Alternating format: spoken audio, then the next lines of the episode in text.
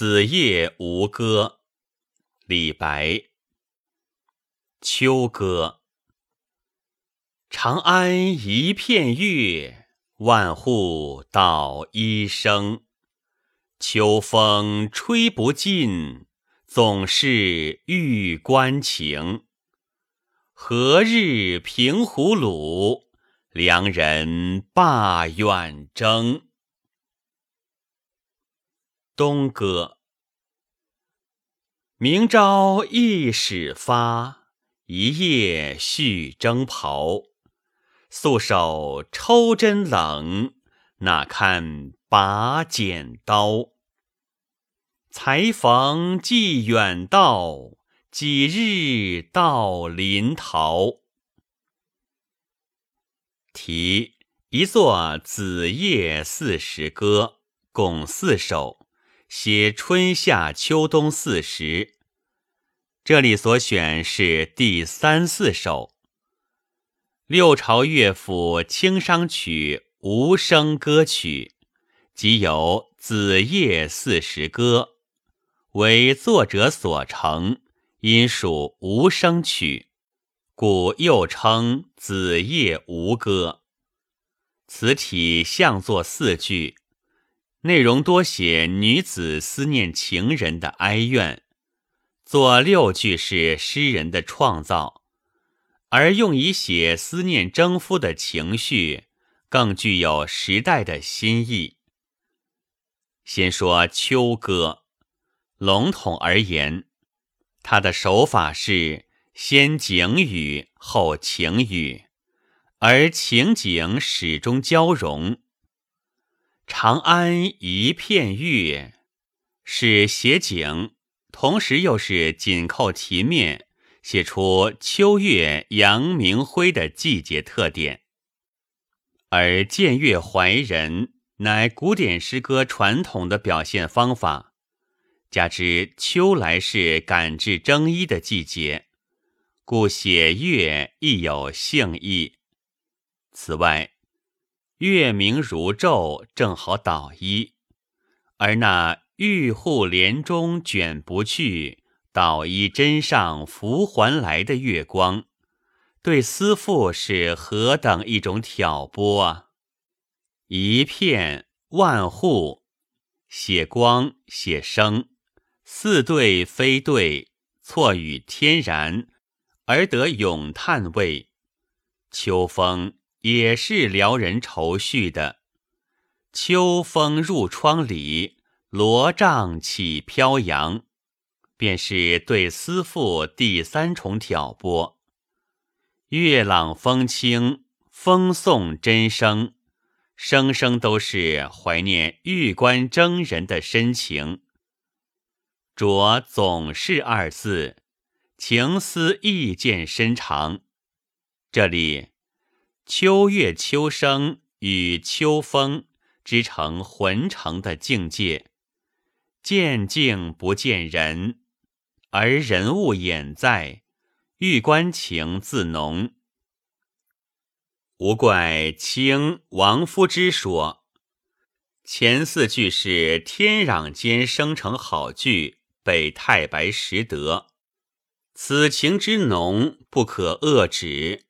遂有末二句直表思妇心声：“何日平胡虏，良人罢远征。”过分偏爱含蓄的评家责难道：“余切为删去末二句作绝句，更觉浑寒无尽。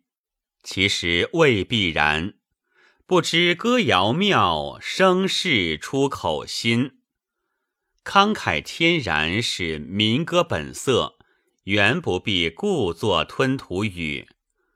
而从内容上看，正如清沈德潜指出，本归情语而忽记罢征，使诗歌思想内容大大深化，更具社会意义，表现出古代劳动人民既求过和平生活的善良愿望。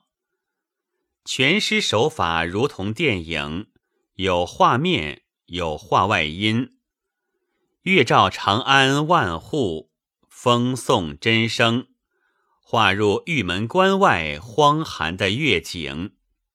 插曲：何日平胡虏，良人罢远征。这是多么有意味的诗境啊！须知这俨然女声合唱的插曲绝不多余，它是画面的有机组成部分，在画外亦在画中。它回肠荡气，激动人心，因此可以说，秋歌正面写到私情，而有不尽之情。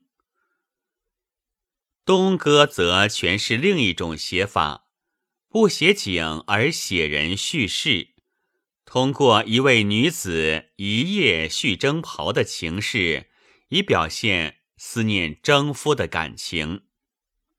事件被安排在一个有意味的时刻，传送征衣的意识即将出发的前夜。大大增强了此诗的情节性和戏剧味。一个“感”字不曾明写，但从“明朝一始发”的消息，读者从诗中处处看到了这个字。如睹那女子急切、紧张、劳作的情景，关于如何续、如何裁、如何缝等等具体过程。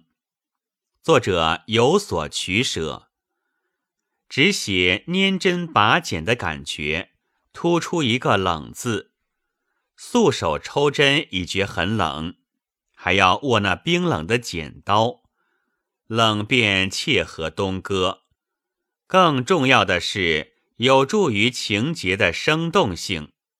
天气的严寒，使敢将食指夸针巧的女子。不那么得心应手了，而时不我待，偏偏一时就要出发，人物焦急情态宛如画出。明朝一始发，分明有些埋怨的意思了。然而，夫戍边关妾在吴，西风吹妾妾忧夫。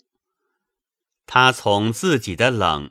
必然会想到临洮那边的更冷，所以又巴不得一时早发快发。这种矛盾心理亦从无字处表出。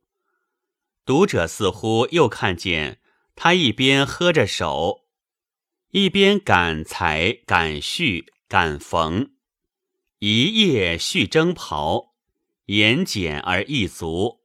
看来大功告成，他应该大大松口气了。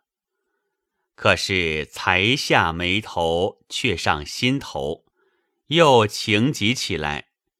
路是这样远，寒到身边，一到无呢？这回却是恐怕一时行迟，盼望一车加紧了。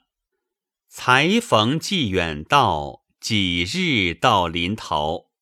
这迫不及待的一句，含多少深情啊！秋歌正面归结到怀思良人之意，而东歌却纯从侧面落笔，通过形象刻画与心理描写结合，塑造出一个活生生的思妇形象，成功表达了诗歌主题。结构上一波未平。一波又起，起得突兀，结得意远，情节生动感人。如果说《秋歌》是以间接方式塑造了长安女子的群像，《东歌》则通过个体形象以表现出社会一般。二歌典型性均强，其语言的明转天然。形象的鲜明集中，音调的清越明亮，情感的委婉深厚，得力于民歌，彼此并无二致，真是意欲浅愈深，词愈近愈远。偏不可以拒摘，拒不可以自求的佳作。本文作者周孝天朗读，白云出岫。